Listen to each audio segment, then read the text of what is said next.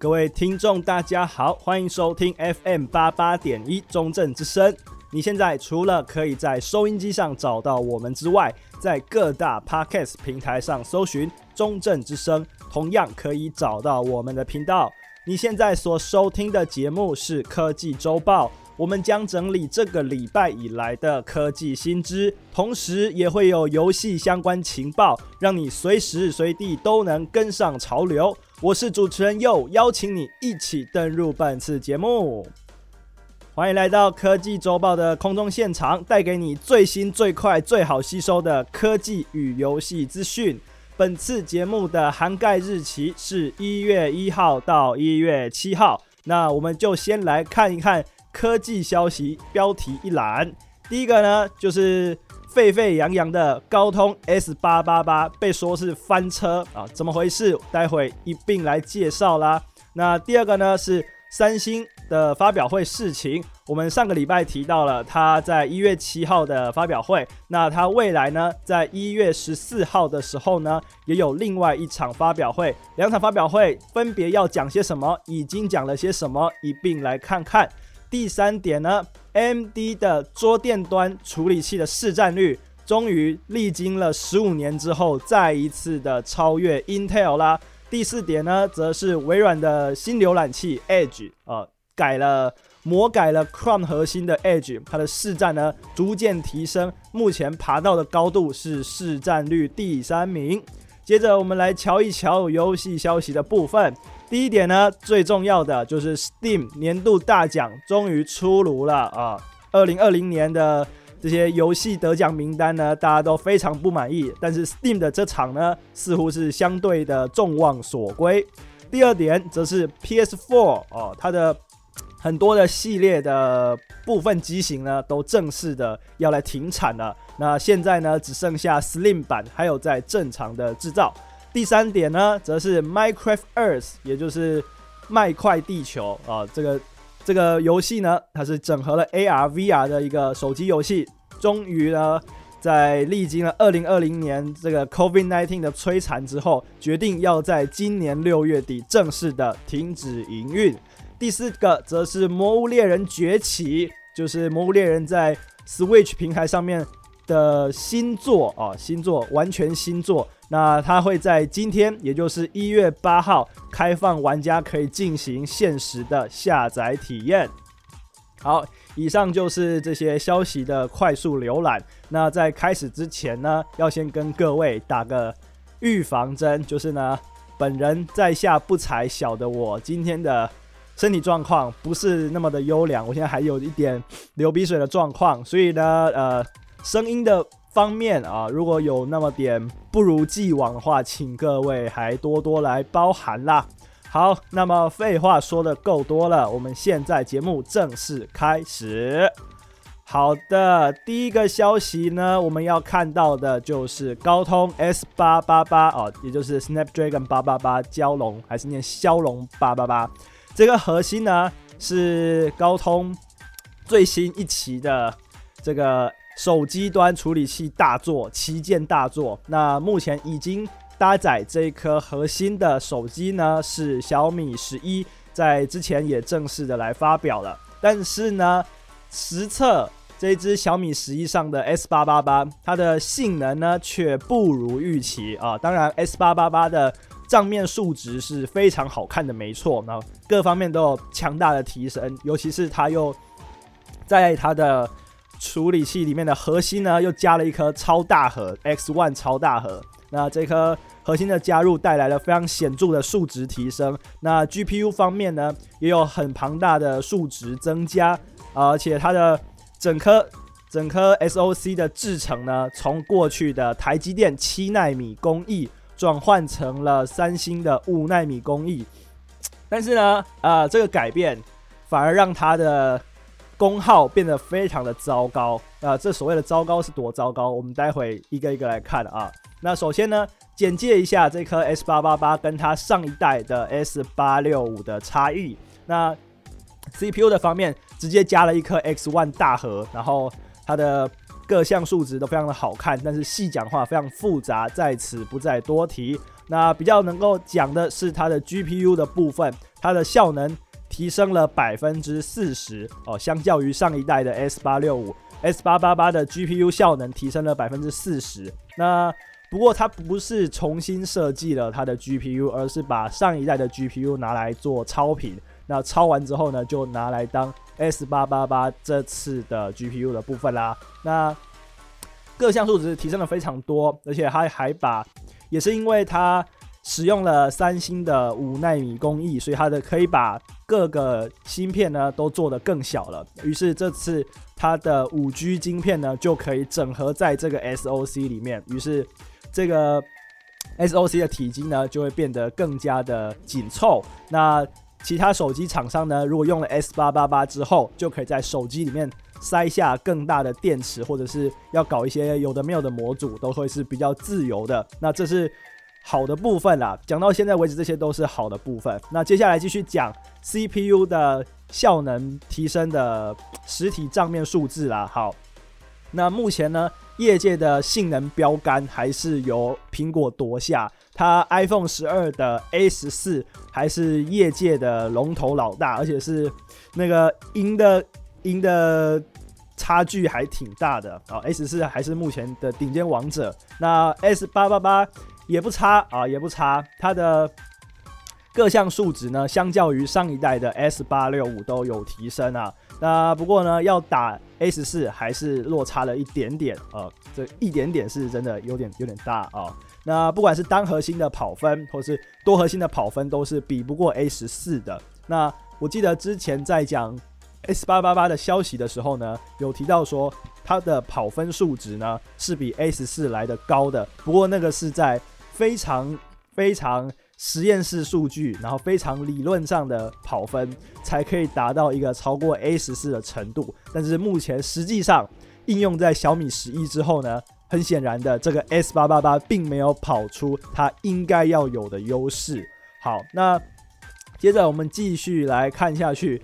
那上面这些呢，都是它有所进步啊，有所有所可以值得称赞的地方啊。不过最重要的还是。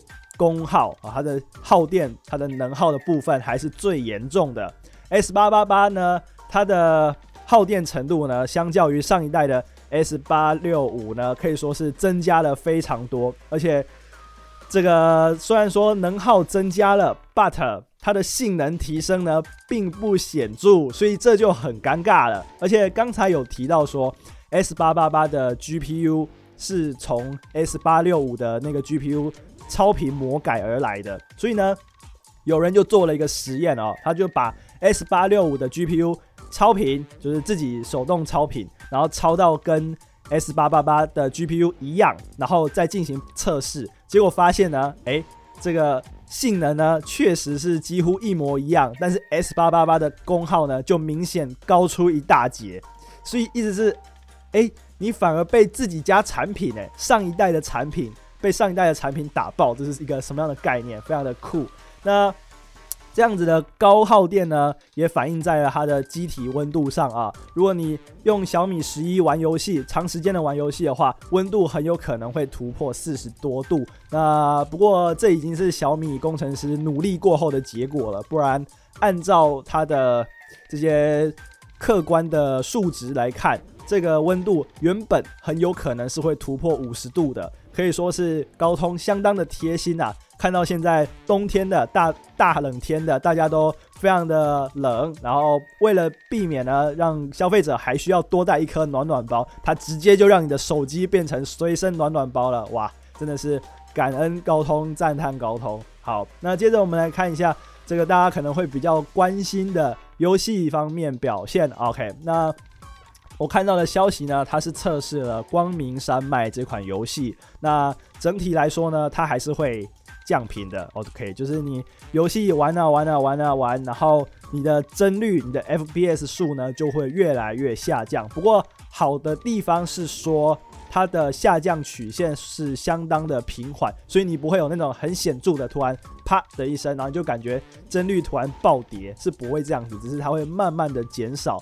那为什么要特别提这个呢？因为在过往的高通 SoC 的表现上呢，要在玩游戏的时候出现降频是相当的少见。但是 S 八八八明明被讲的吹捧的这么厉害，但是它却是罕见的会降频，就是玩光明山脉会降频的高通处理器哦，所以特别拿出来讲。那这时候就来捉对 捉对厮杀一下了。OK，这个高通 S 八八八呢，在跑光明时脉的时候呢，我刚才说了，它会沿呃随着时间呢，慢慢的降频，那它的。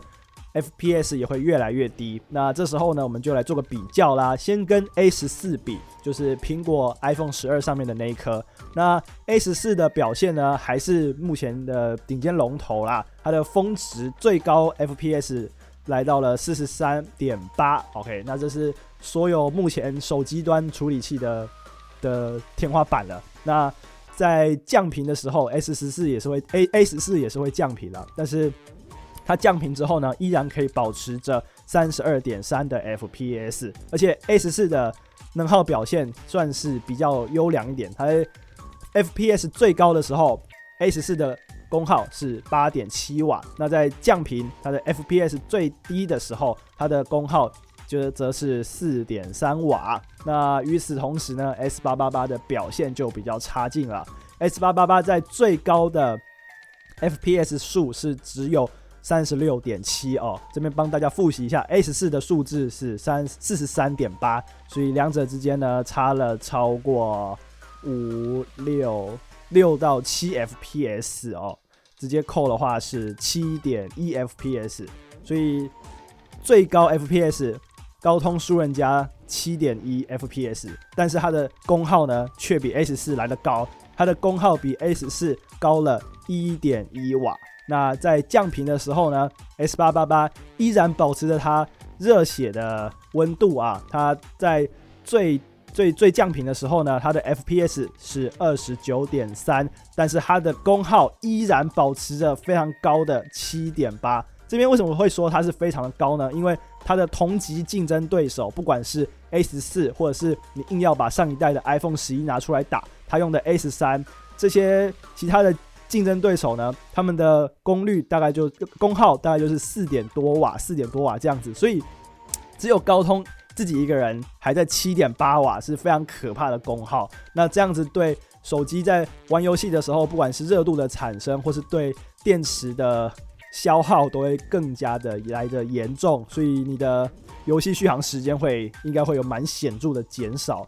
那这个我看到的消息里面呢，他还测了其他游戏，那。整体下来来说，都是说这个 S 八八八，你的功耗真的是很母汤啊！而且你家的那颗超大核 X One 超大核似乎没有发挥出它应有的水准，就是动不动就是保持在低频率，那偶尔才会真的到高频率去，就是常驻低频，偶尔跳到高频。这是跟 S 八六五的 S 八六五的大核是不一样的哦。S 八六五的大核是常驻高频率，偶尔掉下来，所以。S 八八八有一种开倒车的感觉啊！有人就笑称说：“哎、欸，这是高通不是不只是挤牙膏了，它牙膏挤一挤，把牙膏都吸回去，整个大大的退一步了。” OK，那这个目前看起来呢，应该就是可以怪罪在三星的五纳米制程上。那它终究还是打不赢台积电。当然，这里没有要恶意刻意。刻意贬低三星，或者是要刻意吹捧台积电的意思，但是台积电的工艺确实是比较优良啊，因为你看到上一代的 S 八六五，它用的是台积电的工艺制成，但是它只有到七纳米，所以这一次进步到了五纳米哦，S 八八八是五纳米，S 八六五是七纳米，然后但是实测出来的结果却是七纳米的功耗却比。五纳米的功耗来得漂亮，所以呃，很显然这就是三星的问题。那看极客湾的评测，然后他对三星的工艺是说，哇，这个三星工艺害人不浅啊。OK，好，那总之 S 八八八确实它不失为一颗好核心啦，就是毕竟它数值真的有提升，但是那个功耗真的是太夸张，它功耗太夸张啊。不过如果你有办法给它一个良好的散热的话，它应该还是可以有不错的表现。呃，所以呢，这边可以给大家一个今年度购买安卓手机的一个小小提示啊，就是说呢，如果你看到这只手机它主打的卖点是说它的这只手机上用上了 S 八八八，那么代表这只手机可能没有其他的特色了，因为 S 八八八的表现呢，就是普普通通平庸，呃，没有办法说把它当卖点来看了，就是它的它的功耗太夸张。那所以呢，你今年在挑安卓手机的时候呢，你大家可以去看它的相机的部分哦，或者它荧幕显示的部分，这些可能会是嗯比较适合拿来做评比的，就是反正大家都会用 S 八八八嘛。OK，那。在高阶的部分可以这样看，那中阶的部分呢？嗯，之前也有看到高通推出了一个新的，算是平价等级的 SoC，叫做这个 S 四八零，这是四百系列的 SoC 第一次有了五 G 的通讯功能，那也代表未来在低阶的部分呢，高通也要开始强打这个低阶手机、低阶五 G 手机的市场，这样子。那 S S 四八零看起来它的表现呢是相当的优良，相较于它的上一代，它的给出的账面数字是一百趴的提升，OK，但是会不会功耗又爆炸啊，或者是又有什么各式各样的问题，这个还不能说死，毕竟目前只有只有他们提出自己讲的数字而已，OK，大家可以再观察观察，OK，好，那讲完了 S 八八八的消息，接着我们来看到的是三星，三星。OK，三星呢，它在一月七号的时候呢，有一个线上记者会啦。那这次他不是发表新手机，那时候我还在想说，哇，S 二十一这么快就要来了吗？这个 Galaxy S 二十一就要要要上市了吗？结果后来发现呢，一月七号的那一场线上会，它是发表了电视的东东啊，它发表了二零二一年呢，三星的 Neo QLED 的技术，还有它的 Micro Micro LED 技术。那这两个东西呢，稍微讲一下，OK，它的 Neo QLED 呢，就是把 LED 的单一颗 LED 做得更小更小了。这个小是要多小呢？是传统 LED 的四十分之一啊。那它的每一个点都更细致啊，也就是说，在同一个平面、同一个面积之上呢，它可以塞得下更多 LED，那你的画质也就会更加的细腻啦。而且还有。很多三星自己的独门技术，而且我最感兴趣的是它的所谓升频技术，就是说你不管丢给它怎么样的输入端，好，假设你丢进去的东西只有一零八零 P 或甚至只有七二零 P 等等，然后透，但是呢，只要透过三星的这个独门技术，它就可以用 AI 把你的画质强制提升，硬是拉到四 K 或是硬是拉到八 K，我觉得这是还蛮厉害的，就是基本上。你可以把它理解成把不存在的像素点模拟出来，这是一个多么惊人的 AI 技术！我自己个人是还蛮期待的，我很想实际上去试试看这个升频技术到底有没有这么的厉害啊！那今年度的 Neo Q 类的它就是以 8K 为主打嘛，现在 4K 已经差不多普及了，所以接下来要打 8K 市场。那这次的三星设计一如既往的，它就是按照它的那种三星美学，就是极薄的边框、极薄的电视身材，然后基本上就是看起来挺好看的。那它的音效部分呢，也是有所的提升。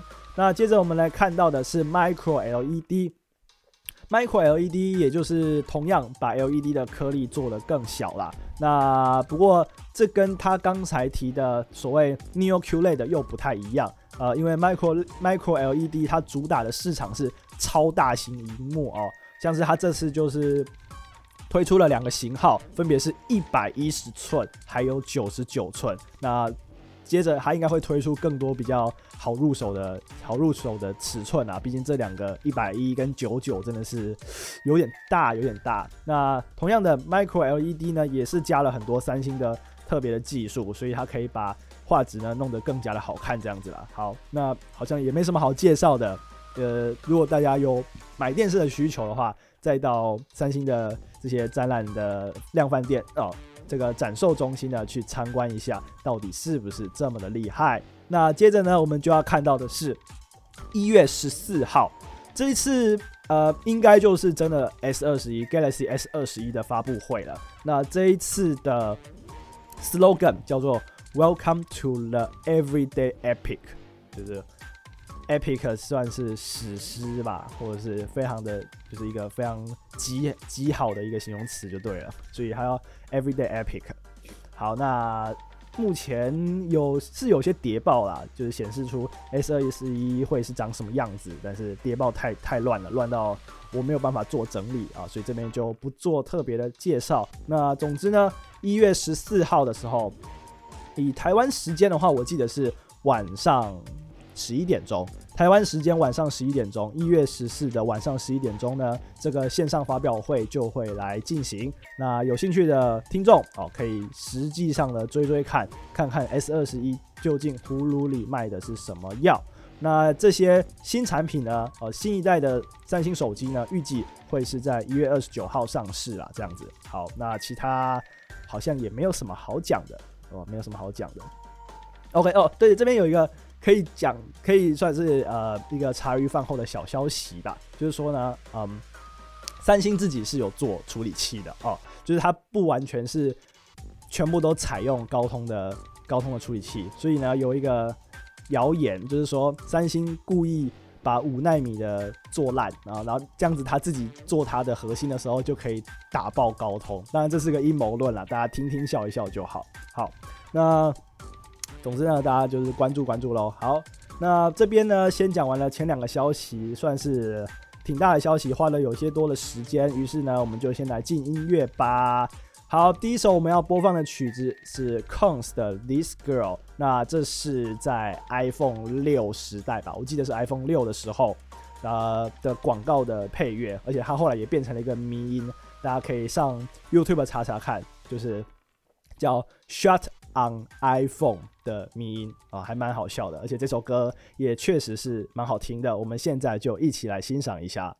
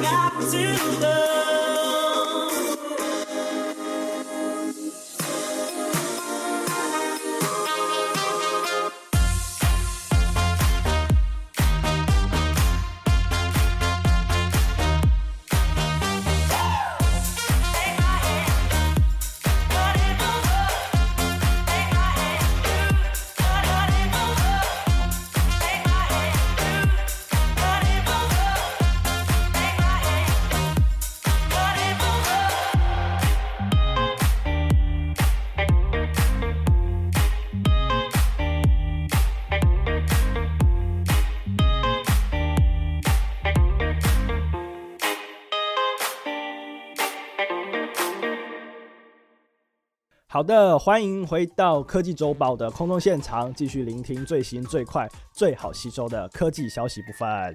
那上面呢讲了两个消息，接着我们继续看下去。第三个消息，我们要讲的是 AMD MD 的 CPU 市占率终于终于终于超过了 Intel 啊。不过这边要特别说明，就是它只是在桌电的市占率。它是超过了 Intel，也就是桌电上有更多的 AMD 核心出现了，大家都喜欢去选用 AMD 的核心，包括我自己就是了。好，那嗯，这是 AMD 魁违了，这样算起来是几乎是十五年啊。它上一次市占率超过 Intel 是在二零零五年的第三季，那目前是二零二一年的第一季哦，这相隔很久嘛。那二零二一年第一季呢？M D 的市占率终于再次的超过了 Intel，但是领先的还不多，领先的还不多。目前 M D 市占是五十点八，那 Intel 是九十，哎，四十九点二，所以落差极小。不过我认为这个落差大概会是越来越庞大，毕竟 Intel 的桌垫 CPU 实在是挤牙膏挤得太夸张了，就是人家，人家 MD 都已经做进。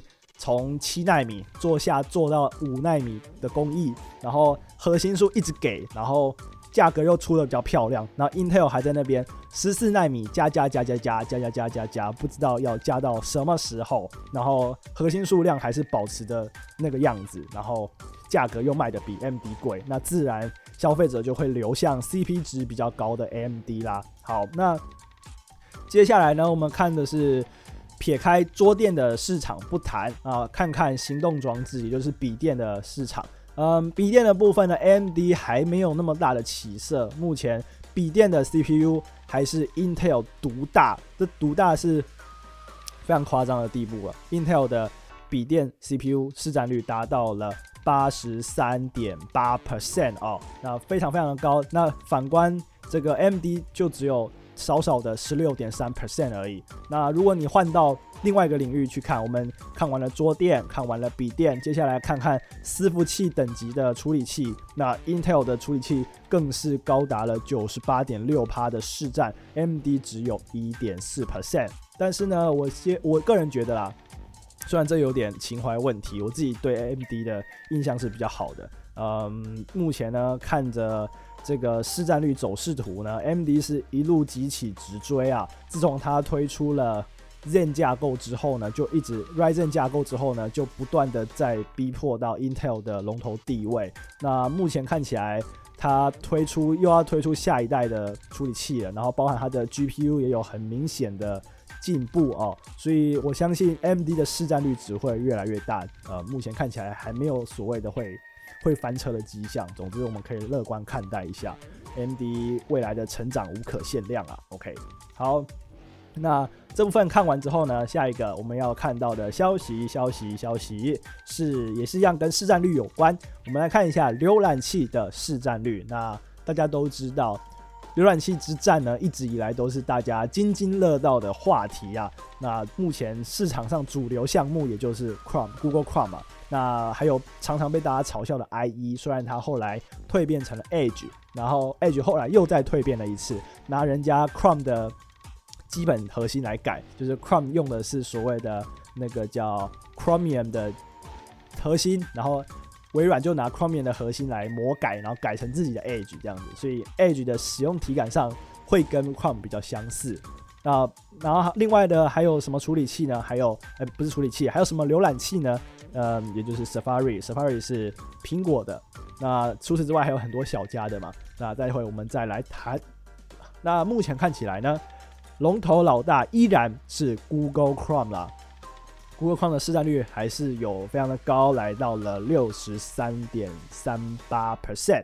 那不过呢，这个这个 Edge 呢有急起直追的倾向啊。Edge 目前在急起直追。那我们接下来看看 Safari 的市占，它目前是第二名。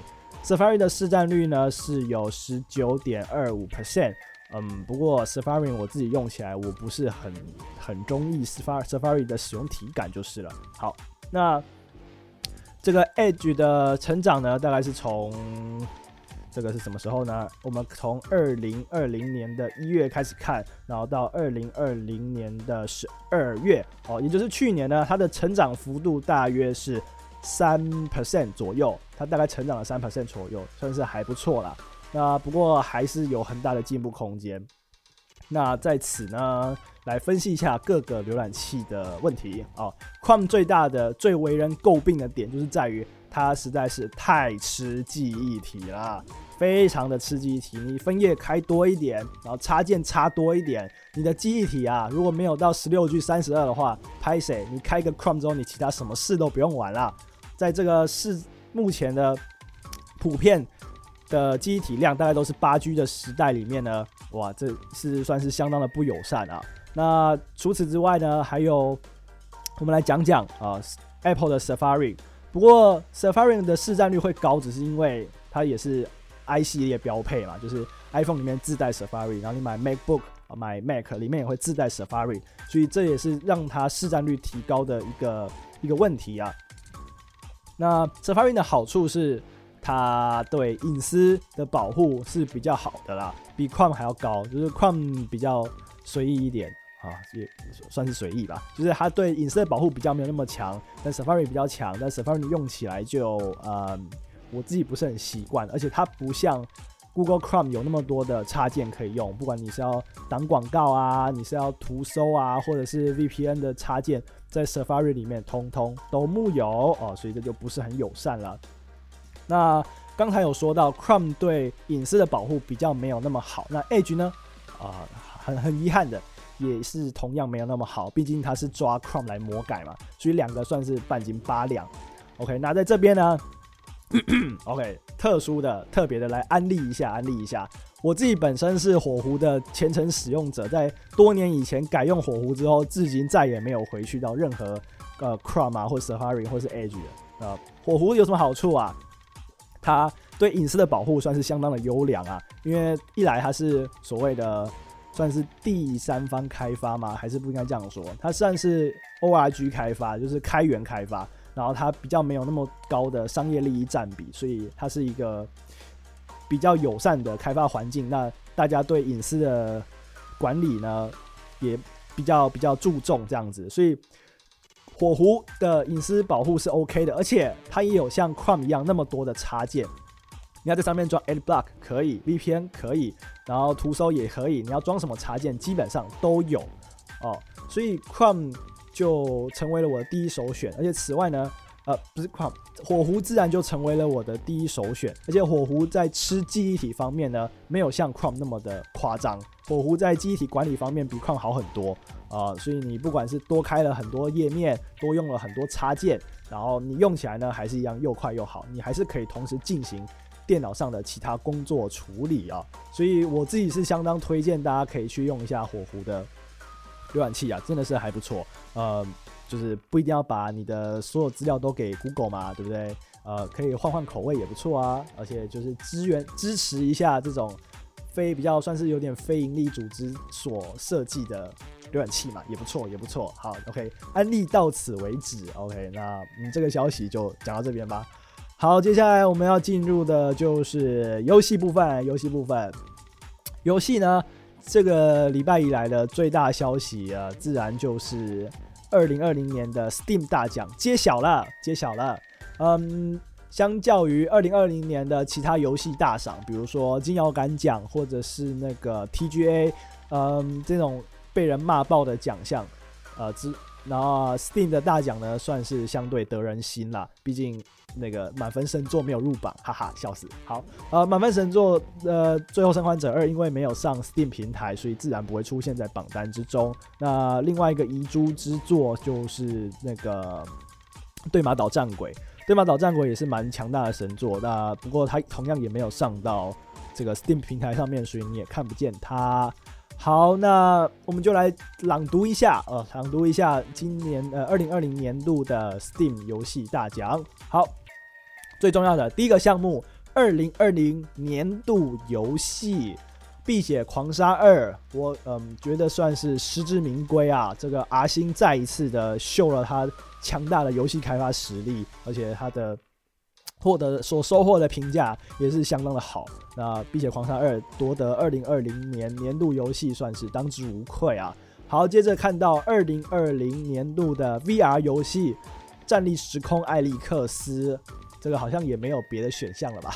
大家都知道这款游戏，毕竟 Half-Life 的相关续作，然后自然也是非常得人望。那拿下了二零二零的年度 VR 游戏，也是合情合理。好，接着看到的是。甜蜜的负担奖项，那甜蜜的负担主要就是在讲一些，嗯，游戏推出多年，但是开发商还是对这个游戏不离不弃，而且玩家社群也始终相当活跃的，活跃的一些游戏啊。那这次得奖的是《绝对武力全球攻势》，也就是我们俗称的 CS:GO。CS:GO 真的是啊，老当益壮啊，老当益壮，都已经过了这么久，搞不好。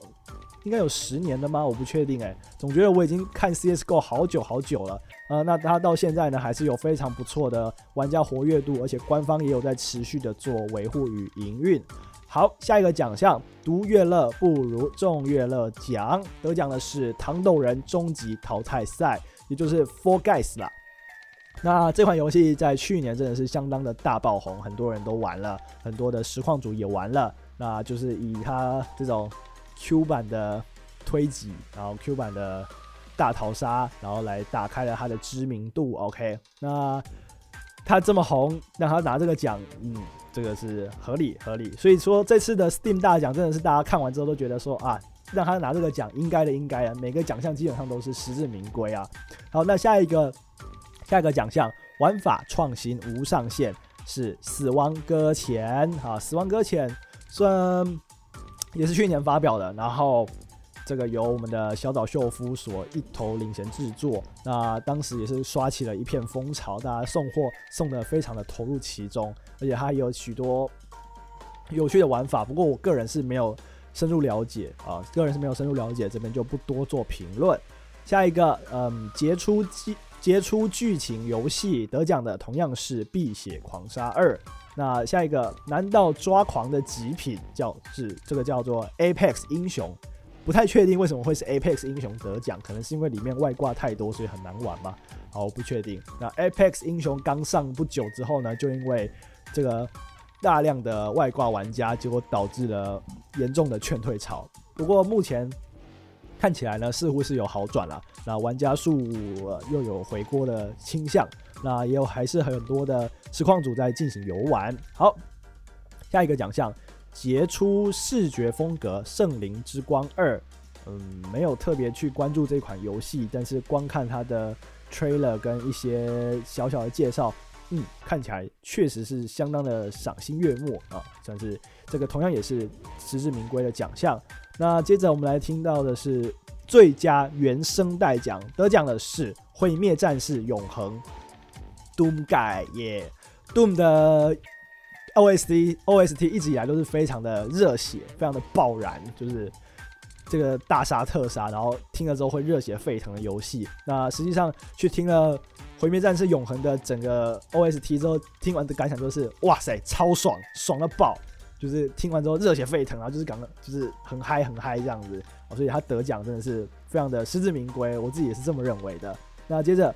轻松惬意讲是《模拟市民四》，《模拟市民四》推出也是相当久的一段时间了。不过依靠着它后来大量推出的 DLC，还有玩家自制的 mod，那在里面可以获得相当程度的成就感，而且非常的有趣。我自己有在玩。那装了 mod 之后，你要做一些糟糕的事情、血腥的事情，或者是好玩、更好玩的事情，什么都可以。那唯一我觉得这款游戏最大的问题就是。DLC 也卖太贵了吧？EA 啊，不愧是你，游戏本体卖这个价钱，然后每一个 DLC 都卖跟游戏本体一样的价格，这是什么风骚操作？而且 DLC 还不是说只有一个两个而已，它 DLC 数量可以是二三十个 DLC 哎，我全部买起来这就要好几千块了，我的天！好，那总之呢，就是除了 DLC 数量爆多且有点小贵之外呢，我是觉得这款游戏确实是不错啦。好，以上就是 Steam 大奖的二零二零年度得奖名得奖名单了，确实是非常得人心啊。然后每个奖项都是实至名归，然后就是玩家的眼睛还是雪亮的耶。好，好，讲完了 Steam 的事情，那这边呢，我想就在再进一次音乐吧。OK，再进一次音乐。我们这边接着播放的就是刚才提到的《毁灭战士永恒》的 OST。那这首是由 Mick Gordon 所做的。The only thing they fear is you 啊，翻成中文就是他们唯一害呃，我不太确定怎么翻的好，但总之直翻的话就是他们唯一害怕的事物就是你，就是你这个 Doom Guy 非常的大杀四方，所以大家都怕你。那整体的曲风是真的是超爆燃，强烈推荐，听完之后会整个嗨起来这样子。好，我们接下来就来听一听这首 Mick Gordon 的 The only thing they fear is you。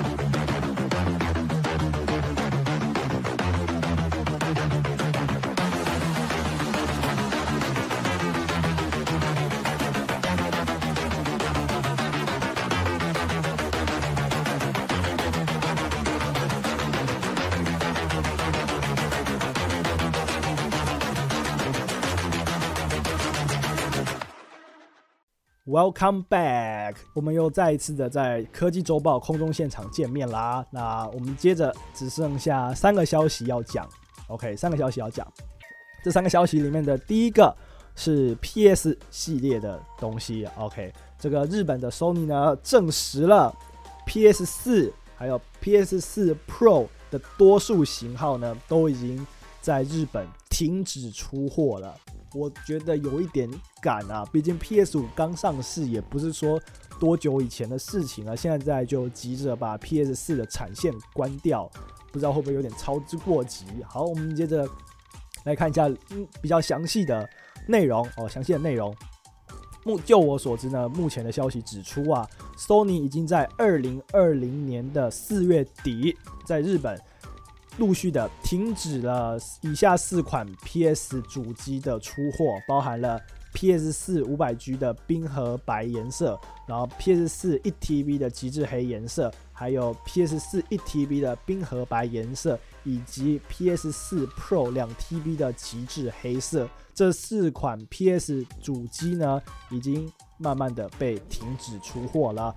那到了二零二零年的九月呢，也停止出货了 PS4 Pro 的其他机种，嗯，所以基本上它就是把 PS4 产线基本上该关的都关掉了。目前仅存的也就只剩下 PS4 Slim 了。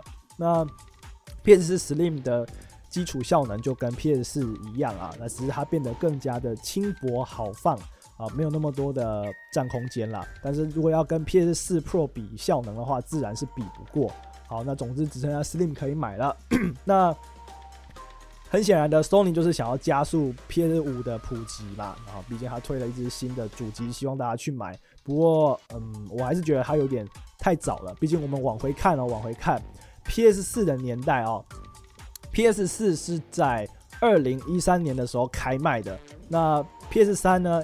它是一直到二零一七年才正式停产，所以中间是隔了这样算起来来是四年哦。嗯，PS 三在 PS 四上市之后四年才正式停止生产，但是 PS 四怎么会这么早就停产了呢？这个葫芦里卖的是什么药呢？嗯，我也不是很能了解啊。总之呢，如果大家还有想要买 PS 四 Pro 的话，你现在不买的话，可能就没机会了吧？我想，好。PS 四 PS 的消息讲完了，接着我们要看到的是下一个游戏消息，是关于 Minecraft 的事情哦。Minecraft Earth 就是 Minecraft 推出的一款整合了 AR、整合了 VR 的手机游戏，有点类似那个叫什么 Pokemon Go，对，有点像 Pokemon Go 那样子，就是你拿着手机在真实世界里面到处乱走，然后就可以借由手机的画面跟世界互动。那这个 Minecraft Earth 比较特别的地方是它还有 AR 的科技加入，所以你可以在真实世界里面呢做挖矿啊，或者是收集一些各种材料等等的。那官方说的理由呢，为什么会停止营运呢？原因是因为去年是 COVID-19 大肆虐嘛，所以玩家们都不太能出门。那既然 Minecraft Earth 是讲求玩家一定要出门去探索的话，那自然的对这款游戏就会造成很大的打击嘛。大家窝在家里出不去，那谁还要玩这个游戏呢？啊，所以官方就说是因为这个原因导致就是它的营收可能没有那么好看，所以呢，在月要在今年的六月底，也就是六月三十号，然后就要发布最终的更新，然后正式关闭所有的储值管道啦。那不过它还有一点点补偿方案啦，就是说，如果你曾经在 Minecraft Earth 里面消费的玩家，你就可以免费获得 Minecraft 基岩版。啊，如果你有在 Minecraft Earth 里面刻过金，然后还没用掉，那所刻的那些金呢，就会自动转换成 MyCoin 这样子。嗯，有点有点可惜吧？我认为它在。Minecraft Earth 在二零一九年公开啦，然后在二零一九年大概十一月的时候，在各国陆续的正式推出，营运至今这样算起来还不足一年半诶。哦不对，是差不多刚好一年半就终止更新，是相当可惜啊，这生命周期是非常短。那整体来说，我认为不只是疫情影响，另外一个问题就是说。就是效能吧。我想，就是毕竟大家还是比较常选购一些中阶手机，但是中阶手机你要应付 AR 的运算、VR 的运算，或许就不是那么的容易啊，使用起来的游戏体感就不如高阶手机那么的好。我在想，这也有可能是造成它营收不漂亮的一个关键因素。OK，那总之呢，它会在今年的六月三十日正式终止营运。那大家如果还是有点感兴趣的话，把握这段时间吧，好好跟他继续相处相处。那我们在这边就先帮他先上三炷香。OK，那接下来就来到了今天节目的最后一个消息，我们要讲的是《魔物猎人崛起》。《魔物猎人崛起》呢是 Capcom 要在 Switch 平台上面发表的一款《魔物猎人》全新的游戏，游戏对，就全新的游戏作品。好，那经过了很长时间的期待，它终于会在这个一月八号，也就是你目前听到节目的当下吧，我想一月八号会在这个 Switch 上面呢，能够提供。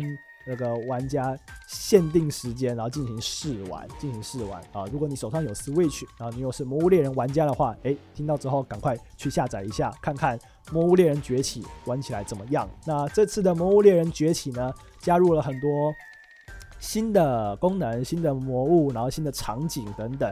那最为人津津乐道的就是里面有一个叫做超龙系统，OK，这要讲清楚，不要念成操龙。好，这个操龙系统呢，有点像是傀儡师啊，就是你可以透过，就是这个绳索，然后去控制魔物，然后就可以操控它，所以感觉是还蛮酷的，就是你真的可以操作魔物，然后你可以控制它做这个做那个，那整体看起来应该是挺有趣的。那大家可以把握时间，在一月八号的限时试玩版开放时间呢，赶快去玩玩看啦。那大概就是这样子，剩下的我本身呢。我本身没有 Switch 啊，难过，而且我也没有玩很多魔物猎人的经验，所以我就不方便在这边讲我对它到底有什么样的心得。那最后的最后呢，我们来讲一下这款魔物猎人崛起的正式发售时间呢是什么时候？是二零二一年的三月二十六号。OK，记住啊，二零二一年三月二十六号，魔物猎人崛起会在 Nintendo Switch 上面进行独占发售。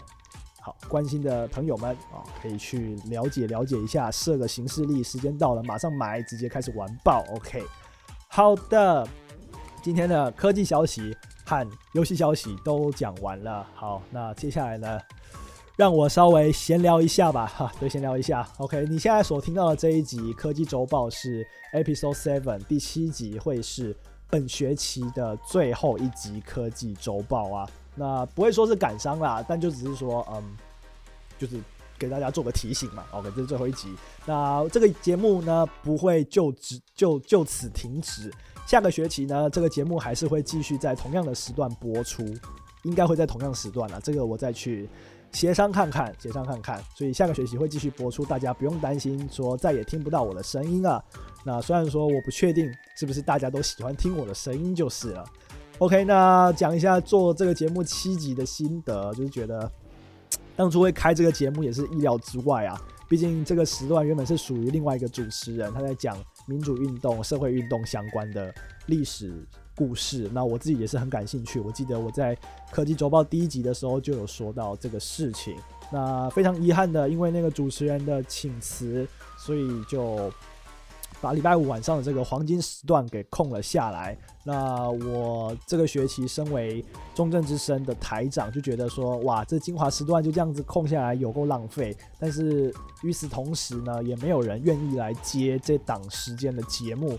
那最后就变成，好吧，那我自己做行啦，我就自己做。那我就做我感兴趣的议题，所以才会弄了这个科技周报。OK，所以。嗯，算是因祸得福吧，我觉得算是因祸得福啦。那经过了这七集的磨练呢，我自己也算是蛮乐在其中的。每一天，呃，每一个礼拜来录音室，然后对着麦克风讲讲我这个星期以来看到的很多科技消息，然后游戏消息啊。虽然大家没有办法回应我，但是我在这边演我的独角戏，我也是做得很开心。好，那不过还是要检讨一下啦，就是有时候真的是。准备不足，或者是太紧张，然后讲错话，或是弄错了一些一些数值，那希望不会因为这样子就有人听了这个节目之后造成了错误的购买啊，或者是一些就是受害这样子。那如果真的有的话，我也在这边稍微道个歉，拍谁。好，那另外一点就是我的声音吧，我想，因为有时候就是求好心切，就是一直练，一直练，一直练，可能在正式录音之前，我已经录了一两个小时的。练习啊，结果正式录音的时候，声音就变得有点沙哑啊，那没有办法以最好的一面呈现给大家，这是比较遗憾的部分。好，那最后呢，就是说这个学期结束之后呢，我就会正式的从中正之声台长这个位置下来，然后就真的要变成一个主持人的身份了。那当然是会继续跟大家在空中见面啊。那不过就是我就少了一个台长职位，也就是我感觉有点。能做的事情变少了吧？我自己是一个喜欢把自己的人生弄得非常的过度充实的家伙，所以呢，少了一个事情可以做，我觉得有点可惜啊。毕竟这个学期的台长经验呢，我是学到了很多东西，真的是学到很多东西，不管是电台的软体、硬体，或者是管理人员啊，或者是很多节目排播等等的东西，然后都学了很多，然后也借此呢，可以有很多跟指导教授、跟系上沟通的。机会啊，然后也借此让我获得了很多大量的资源啊。那这个学习的经验，我真的是十分感谢啊。还好当初有来 有来想办法应征这个职位，OK，那就最后是如期选上了。好，谢谢这段美好的时光，美好的时光。那 虽然说这段时间是发生在二零二零啊，毕竟都是多灾多难的一年，但是我还是认为这个学习的经验是非常。值得值得赞赏，然后非常的愉快。我每个学期基本上都在刷新自己的记录。我记得我去年的时候呢，也说我的前一个学期是我这个大学人生里面过得最快乐的一个学期。但是我现在要改变心意了，就是我目前在做的这个学期呢，才是我觉得最愉快的一个学期了。那我希望下个学期的我也会这么说，就是永远都在刷新自己的记录。我觉得这是相当的不错啦。好，那。大家听完了我的科技新闻、游戏新闻，然后也讲也听了我的这些牢骚闲聊的部分，那我们就要正式的来说再见了。那最后呢，我们将会播放的是 Galantis 的 Satisfy 啊，Galantis 的 Satisfy。那这是我自己个人相当喜欢的一首歌啊，那节奏非常轻快，然后就是 Satisfy 就是满足嘛，那希望大家都可以。做完成一个自我实现、自我满足。那祝福各位，不管你是学生啊，学生的话接下来放寒假，祝你有个快乐的寒假。那或者是你已经出社会了，那就祝你嗯，二零二零年也可以行大运喽。好，那以上就是今天的节目，我们就下学期再见啦。接下来播放 Glantis 的 Satisfy。我是主持人佑，科技周报，我们下学期再会。shoulder. Mm. Get a little bit closer. Come on, make a move. Skip through all the small talk. Wanna see what the lights off? so let's go to your room.